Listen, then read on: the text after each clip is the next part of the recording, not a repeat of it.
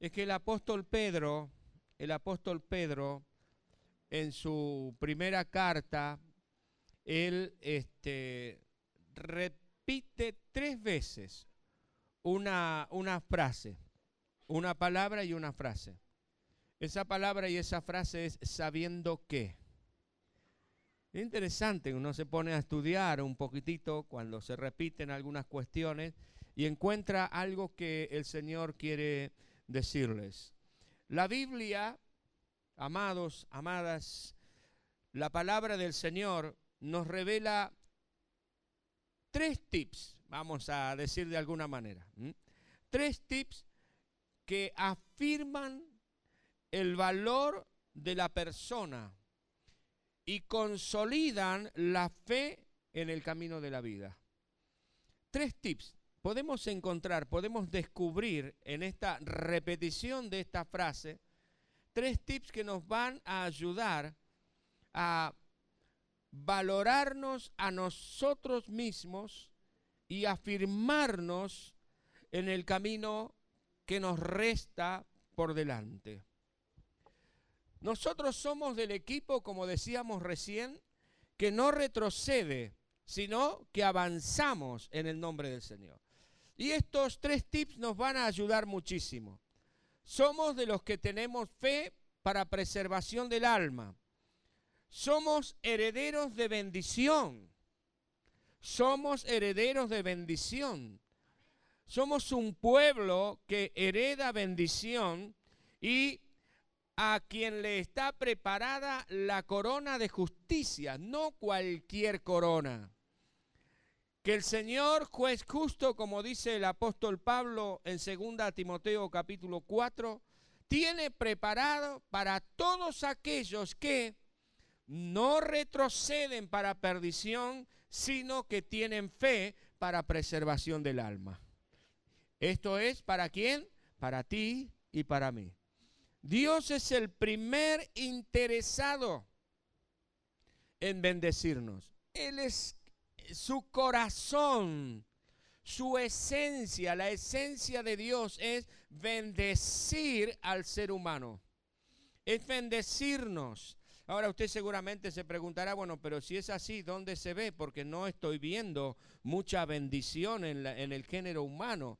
Evidentemente, si usted va a, Génesis capítulo 1, 2, 3, se da cuenta que la esencia de Dios es bendecirnos porque Él ha preparado nuestro hábitat, Él ha preparado el lugar para que nosotros estemos, pero resulta que nosotros voluntariamente le dimos la espalda a Dios y lamentablemente el ser humano ha perdido esa bendición del Señor. Pero en Cristo la retomamos. Gloria a Dios. Amén. Aleluya. Quiero contarles un poco, si usted quiere ir abriendo la palabra del Señor allí en, en Primera de Pedro, ya sea en, en el medio digital o la Biblia en papel que usted tiene en sus manos, vamos a estar leyendo algunos pasajes, porque yo quiero encontrar esos tres tips de los que me habla Pedro. ¿Usted quiere? Amén. ¿eh? Pero para esto primero quiero compartir con ustedes el hecho de que qué sucedía cuando Pedro le escribe a la iglesia. Pedro le escribe a un grupo de cristianos que vivían bajo el yugo del dominio de los emperadores romanos y la persecución religiosa e ideológica le escribe a la iglesia del Señor que está atravesando por persecuciones, está atravesando por martirios, está atravesando por, eh, además de los problemas personales que tendría cada uno, que no le alcanza el sueldo a fin de mes, que tiene un chico enfermo, qué sé yo, que se le encarnó la uña del pie derecho, no sé. Además de esos problemas, los otros los de la persecución por el solo hecho de ser cristianos, la persecución por el solo hecho de pensar distinto, de creer distinto, de profesar distinto y de vivir una vida completamente distinta también. Y eso acarreaba sobre ellos la persecución. Y el propósito del apóstol Pedro, recordemos, que el apóstol Pedro no estaba exento de estas persecuciones. De hecho, el mismo apóstol Pedro fue martirizado y fue este, crucificado boca abajo, es decir, los pies para arriba, la cabeza para abajo, al revés del Señor, justamente por su fe. O sea que a esta iglesia no le escribe alguien que no sabía lo que era la persecución. No le escribe a alguien que no sabía lo que era el encontrar eh, personas, grupos que se oponían a la predicación del Evangelio, a la enseñanza de las Escrituras. No, lo vivieron toda su vida. Entonces, estos consejos tienen un, doble, podríamos decir así, peso. No solamente el peso de, digamos, de que eh, van de una persona mayor a la iglesia para alentar y fortalecer, sino que parten de alguien que ha experimentado, que estaba experimentando las mismas persecuciones, las mismas situaciones que a este pueblo a quien les escribe. Y por supuesto que tiene el peso de ser palabra de Dios. ¿Por qué? Porque este es el mensaje que el Señor dejó a su iglesia. Atenti, Muchachos y chicas, durante toda la existencia de la iglesia, la iglesia fue perseguida porque marcó la diferencia con el sistema que regía en su momento. Ahora, no vamos a hablar de esto directamente, pero sí el propósito del apóstol Pedro era y fue afirmar la fe de la iglesia como es también en esta mañana afirmar tu fe en el Señor, afirmar tu confianza en el Señor, que recobres las fuerzas, que levantes tu rostro, te pongas de pie y continúes caminando junto al Señor. Y quiero ver ese tema porque estamos hablando de los tres tips, ¿no? Y esta palabra que se repite, sabiendo que, sabiendo que. Tres tips que van a afirmar nuestra autoconfianza, nuestra autoestima, van a consolidar, a consolidar también nuestra fe para seguir al Señor. Vuelvo a repetirlo porque esto es lo que Dios quiere dejarnos hoy. El primero de ellos, busque si quiere allí en su Biblia, Primera de Pedro, capítulo 1, versículos 17 al 21. Porque lo primero que nosotros debemos hacer y tener en cuenta es estimar el inconmensurable precio que se pagó por cada uno de nosotros. El rescate que se dio por nosotros. Y esto tiene que ver también como que habíamos sido secuestrados por el enemigo y Dios pagó el rescate por nosotros. Fíjese lo que dice. Pedro le dice a la iglesia, conducíos en temor todo el tiempo de vuestra peregrinación, no en el temor de tener miedo de las circunstancias, de las situaciones que le rodeaban, sino el temor reverente a Dios, es decir, conduzcanse, vivan bajo la poderosa mano del Señor. Eso es lo que está diciendo Pedro. En vuestra durante todo el tiempo de vuestra peregrinación. ¿Qué será todo el tiempo de vuestra peregrinación? Somos peregrinos en esta vida. Somos extranjeros. Estamos de paso en esta vida. Usted y yo somos peregrinos. Todavía no hemos llegado a nuestro destino final. Estamos en camino. Entonces lo que Pedro dice es que mientras que estemos en camino, nos conduzcamos bajo la soberanía, bajo el cuidado, bajo la protección del Señor, hasta que lleguemos a nuestro destino. Y cuando lleguemos a nuestro destino, ya no vamos a necesitar más eso porque vamos a estar con el Señor.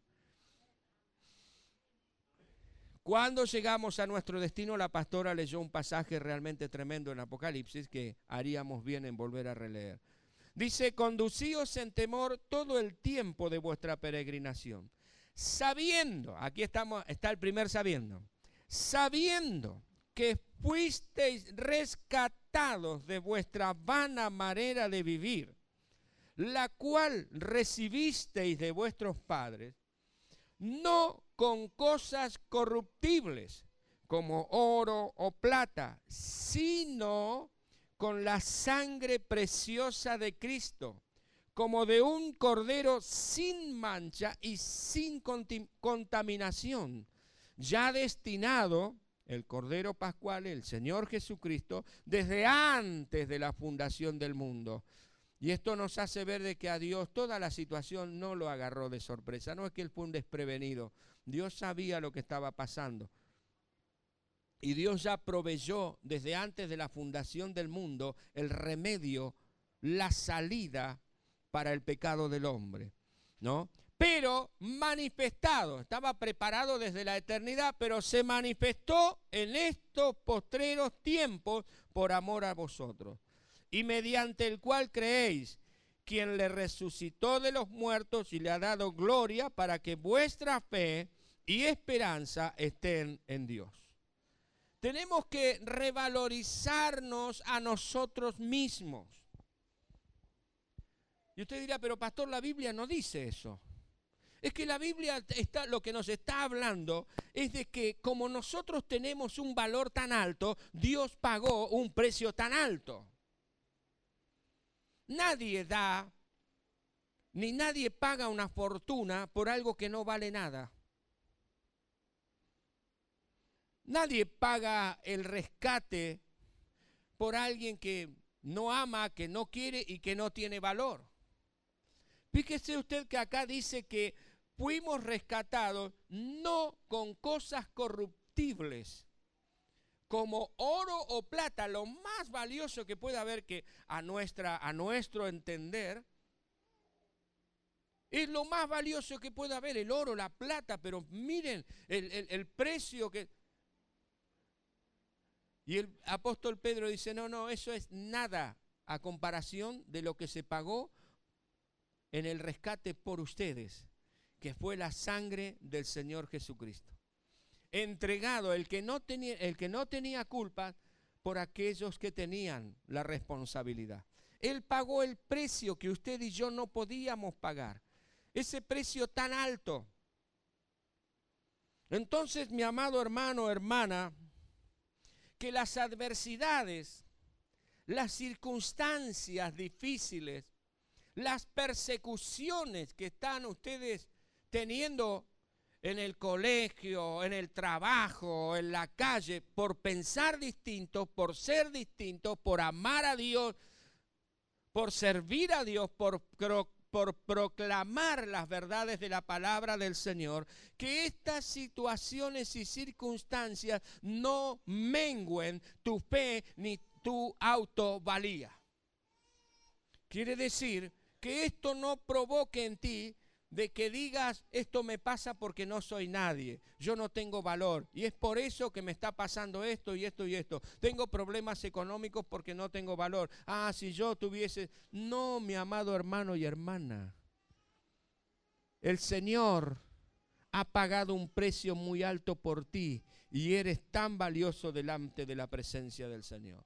Debemos comprender que nuestra vida, tu vida, mi vida es de inestimable valor a los ojos de Dios. Vale tanto que el Señor envió a su propio Hijo, su unigénito Hijo, porque de tal manera amó Dios para que todo aquel que en Él cree no se pierda, mas tenga vida eterna. Dios ha dado a su unigénito Hijo por nosotros. Debemos comprender esto y revalorizarnos a nosotros mismos porque ante los ojos de Dios somos muy valiosos. No te tires al abandono. No te, no te largues a decir, bueno, ya las cosas están echadas de esta manera, ya fue, yo no valgo nada, yo no sirvo para nada, yo nada, nada, nada de nada. No, mi hermano y mi hermana, Tú estás aquí, ¿sabes por qué? Porque Dios ha pensado en ti. Tú estás allí en el virtual, ¿sabes por qué? Porque Dios está pensando y ha pensado en ti. Los mensajes, las invitaciones, no te llegaron porque, oh, este amigo quiere que yo conozca a Jesús. No, porque Dios quiere que le conozcas. Porque Dios quiere bendecirte, porque eres valioso. Hay tanta gente que cuando pierde su autovalía, además de abandonarse a sí mismo, mire, todo comienza a veces abandonando su propia estética. ¿Mm? Nos andamos desarreglados, no, si usamos barba no la arreglamos, si no usamos barba empezamos a estar todo así nomás, el pelo así nomás, qué sé yo, nos abandonamos a nosotros mismos. Porque perdemos nuestro valor. La frustración, el sentido de frustración, el sentido de, estar allí en esa, eh, perdón, en esa, este, en ese bajón emocional, es impresionante. Ahora, hermano y hermana, no no, no te dejes llevar por las circunstancias. Porque tú eres valioso delante del Señor, tú eres valiosa delante del Señor. De tal manera, y vuelvo a reiterarlo, que Dios pagó un gran precio por ti. El segundo tip, que tiene que ver con el primero. ¿Y sabe cuál es? Tenemos que rechazar de plano la autovictimización. Es decir, sentirnos víctimas de las circunstancias, sentirnos víctimas de lo que nos está pasando. Si yo hubiese nacido, muchas gracias, si hubiese nacido en una familia, si mi papá hubiese sido otro, si mi mamá hubiese sido otra, si yo no hubiese sido fruto de, si me hubiese criado en este barrio, no te victimices a ti mismo, porque eso no te sirve absolutamente de nada para ir adelante. Fíjese lo que dice Pedro con respecto a esto en el capítulo 5, versículos 6 al 9. Ahí está otro sabiendo qué. capítulo 5, versículos 6 al 9. Humillaos, pues, bajo la poderosa mano de Dios, para que Él, Dios, los exalte cuando fuere tiempo, echando toda vuestra ansiedad. ¿Se da cuenta que, hermano, hermana, amigo, amiga, eh, eh, todo está en el contexto de la persecución, está en el contexto de enfrentar situaciones de la vida muy fuertes. Dice, echando toda vuestra ansiedad. ¿Por qué tendrían ansiedad? Y por la situación que estaban viviendo, por la persecución que estaban atravesando, porque a muchos cristianos aún hasta los estaban matando a causa de la fe. Y esto seguramente creaba y crea como crearían nosotros hoy día una situación muy compleja. Entonces Pedro les dice, Humíllense bajo la poderosa mano de Dios para que Él los exalte cuando fuere tiempo, echando toda vuestra ansiedad sobre Él, porque Él tiene cuidado de vosotros. Dios tiene cuidado de ustedes. Sean sobrios. No se dejen exaltar, no se dejen confundir por las circunstancias, mantengan la calma, les está diciendo. Y esténse muy atentos y velad, porque vuestro adversario, el diablo, como león rugiente, anda alrededor buscando a quien devorar, al cual resistid firmes en la fe.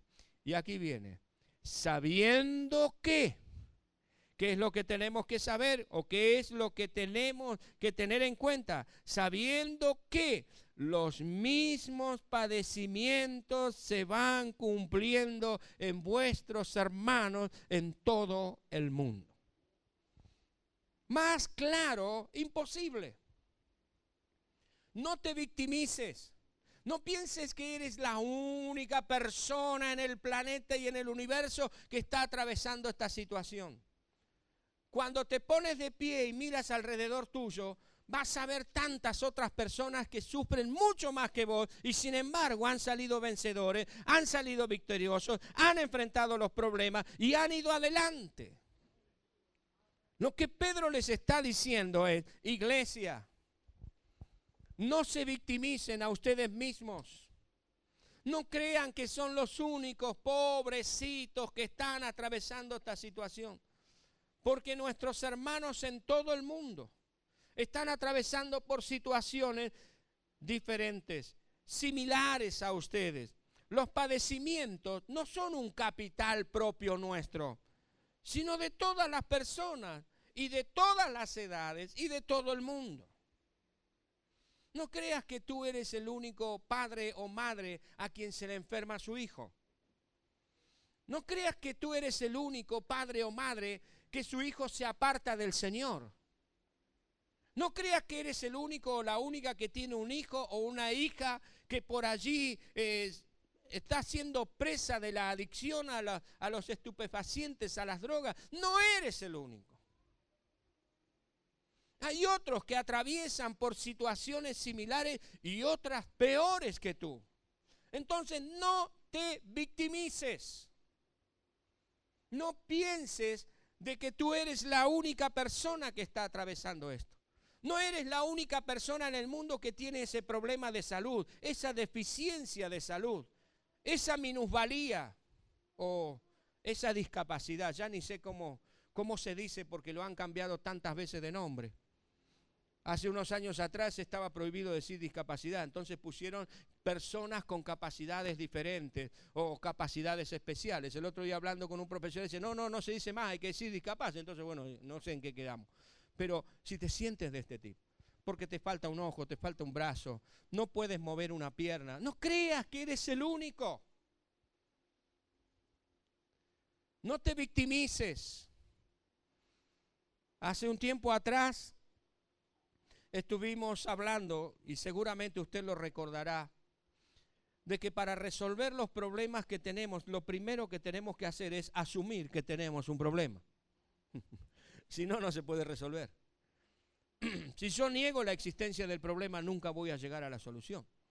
Pero cuando yo asumo que tengo un problema, ya estoy en el primer paso para resolver ese problema.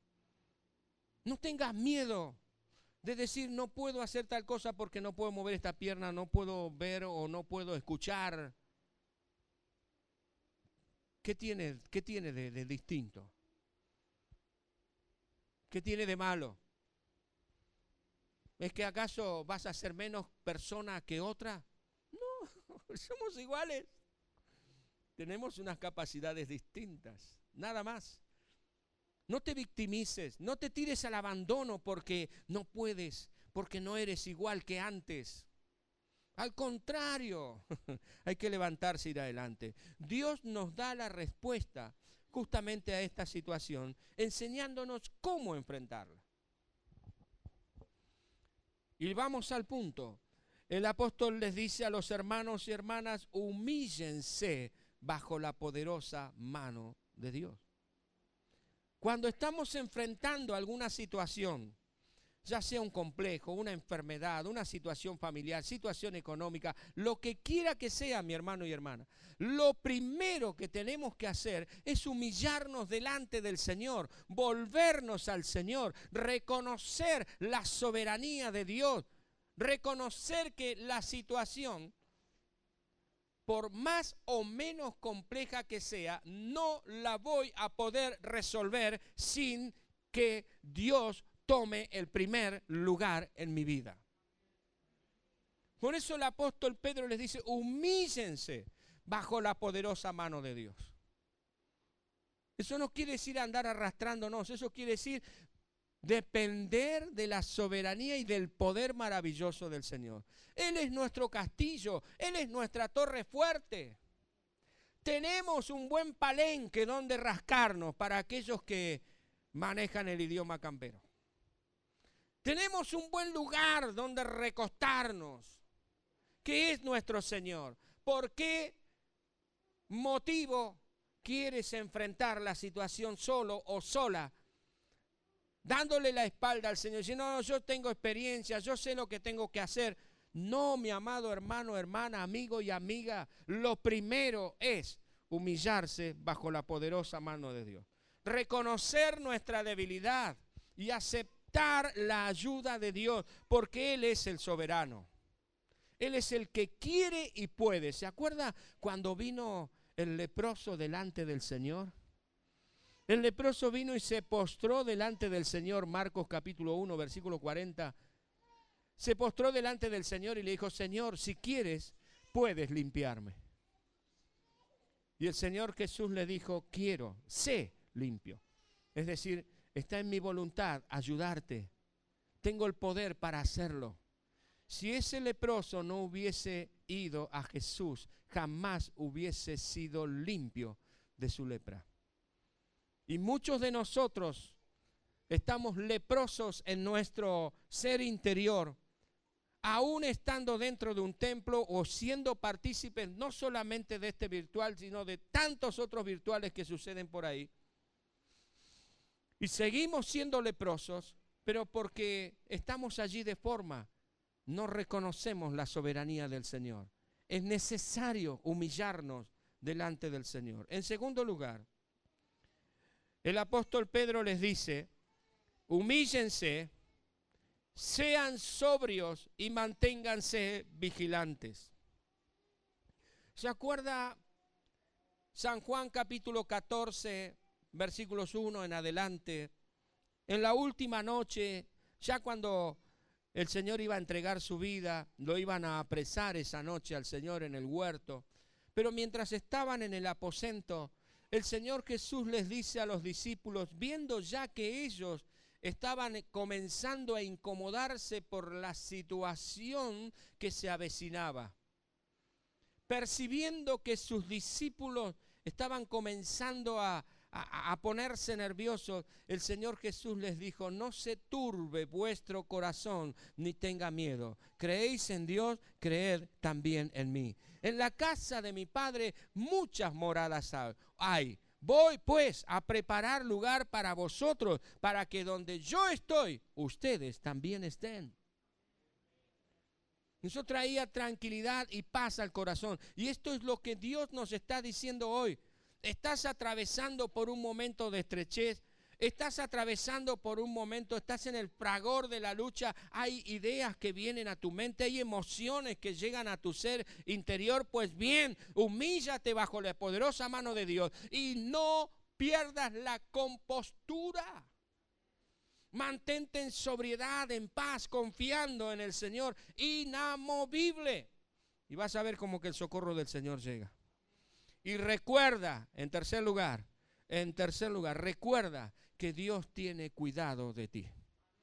El apóstol Pablo dice en Romanos que si Dios nos dio a Jesucristo por nuestros pecados, ¿cómo no nos va a dar con Él todas las cosas? Nos dio lo máximo. Lo dio, nos dio lo máximo que tenía para entregarnos. ¿Cómo no nos va a ayudar en nuestras situaciones diarias, cotidianas? Pues claro que lo va a hacer. Así que confiemos en el Señor. Y el tercer tip, aquí va. Tenemos que recordar el propósito eterno de bendición para nosotros. Y no digo el propósito eterno a que en la eternidad cuando partamos para estar en la presencia, en esa eternidad va a haber bendición. No, el propósito eterno de bendición es desde siempre y para siempre. El propósito de Dios desde la eternidad y hasta la eternidad es tu bendición. ¿Puedes decir? Gracias. Ahora, lo que ustedes preguntarían, y pastor, ¿y dónde está escrito eso? ¿eh? como un sketch que había en un programa cómico de mi infancia. Muchos ni siquiera lo conocieron. Había un tano que le preguntaba, ¿ma dónde lo encontraste escrito? ¿Eh? Primera de Pedro, capítulo 3, versículo 9. Finalmente, sed todos de un mismo sentir en medio de estas situaciones adversas, en medio del fragor de esta lucha, de esta persecución y demás, sean de un mismo sentir, compasivos, amándoos fraternalmente, misericordiosos, amables, no devolviendo mal por mal, ni maldición por maldición, sino por el contrario, bendiciendo. ¿Por qué? Sabiendo que, ¿se dan cuenta? Sabiendo que fuisteis llamados para que heredaseis bendición. Gloria a Dios. Gloria al Señor. Aleluya. Es la bendición, es la gracia del Señor. Frente a las circunstancias adversas, cuando te critican por tu, por tu vida, cuando te, te hacen la guerra porque piensas distinto, porque crees distinto, porque vives distinto, porque marcas la diferencia como buen cristiano o cristiana, no devuelvas mal por mal, ni maldición por maldición. El Señor Jesucristo cuando estaba en la cruz no maldijo, sino que dijo, Padre, perdónalo porque no saben lo que hacen. ¿Por qué? Porque nosotros fuimos llamados para que heredásemos bendición. Clamemos por quienes pueden llegar a perseguir a la iglesia del Señor. Clamemos para que haya luz de Dios en sus corazones, en sus vidas y que puedan tener un encuentro con Dios, porque si no, el final ya sabemos cuál va a ser. Usted y yo lo tenemos asegurado. Porque ni la vida ni la muerte pueden separarnos del amor de Dios que es en Cristo Jesús, Señor nuestro. Si tenemos que partir de este mundo, nos vamos a la vida. Y que el apóstol Pedro, eh, Pablo dijo, lo cual es muchísimo mejor. Pero quedarme con ustedes es más provechoso por causa de ustedes. Porque Dios los ama a ustedes. Eso les decía el apóstol Pablo, ¿no? Ahora, nuestra mirada de los acontecimientos debe ser con una visión amplia. Tenemos que sacarnos las anteojeras, tenemos que sacarnos los anteojos de ver de cerca y tener una mirada mucho más amplia, que debe abarcar más allá de lo que tenemos frente a nosotros. Cuando estamos enfrentando un problema, veamos más allá de ese problema. Veamos más allá de esa situación, porque más allá de ese problema, más allá de esa situación, está la bendición del Señor. Porque si actuamos como Dios nos acaba de decir que actuemos, la victoria es nuestra. Y cuando miremos hacia atrás, no vamos a ser los mismos. Tú no vas a ser el mismo. Tú no vas a ser la misma, mi hermana querida. Habrás crecido, habrás madurado, habrás aprendido. Serás una mejor persona, pero porque te atreviste a ponerte de pie y a enfrentar esa situación, desechaste la victimización, te humillaste delante del Señor, confiaste en Él con todo tu corazón. No eres el mismo, no eres la misma, has crecido, aleluya. Como cada uno de nosotros. Hermanos y hermanas, no fuimos rescatados por Dios para ser avergonzados en primer lugar. Las personas pueden tenernos como sus bufones, pueden burlarse, pueden decirnos de todo, pero Dios no va a permitir que seamos avergonzados, porque la última palabra jamás fue dicha todavía. Ni con respecto a ti, ni con respecto a mí. No hemos sido salvados por el Señor y rescatados con un precio tan alto para ser personas mendicantes. No hemos sido salvados para estar dando lástima día tras día y tras día y tras día. Esto no quiere decir ser orgullosos, porque algunos están orgullosos de la lástima que dan a los demás. Dios no nos rescató para que estemos varados siempre en el mismo lugar dando pena a los demás. Dios te rescató a ti, Dios me rescató a mí para que nos pongamos de pie y batallemos en el nombre de Jesús y ganemos cada batalla. Aleluya.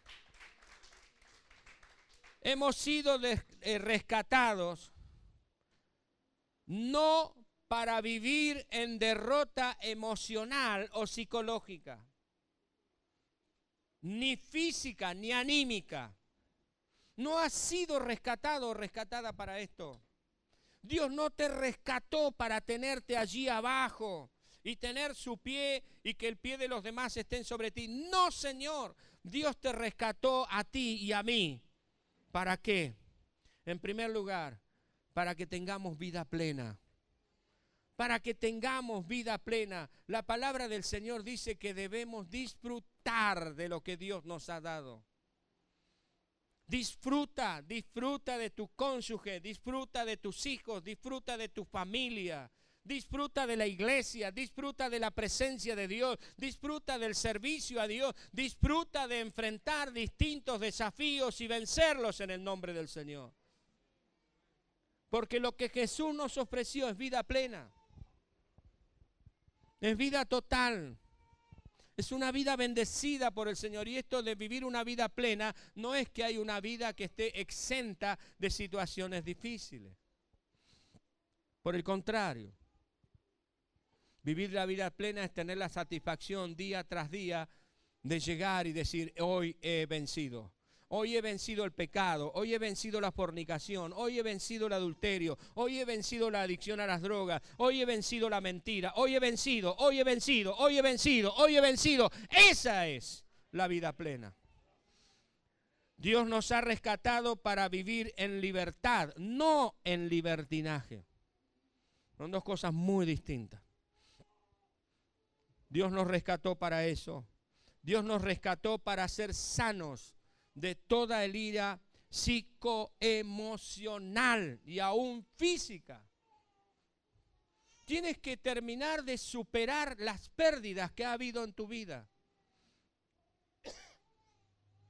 Dios no te rescató para que sigas lamentando por el agua que pasó debajo del puente. El agua que pasó debajo del puente ya pasó, ya está, ya pasó. Es parte de nuestros recuerdos, de nuestros malos recuerdos o de nuestros buenos recuerdos.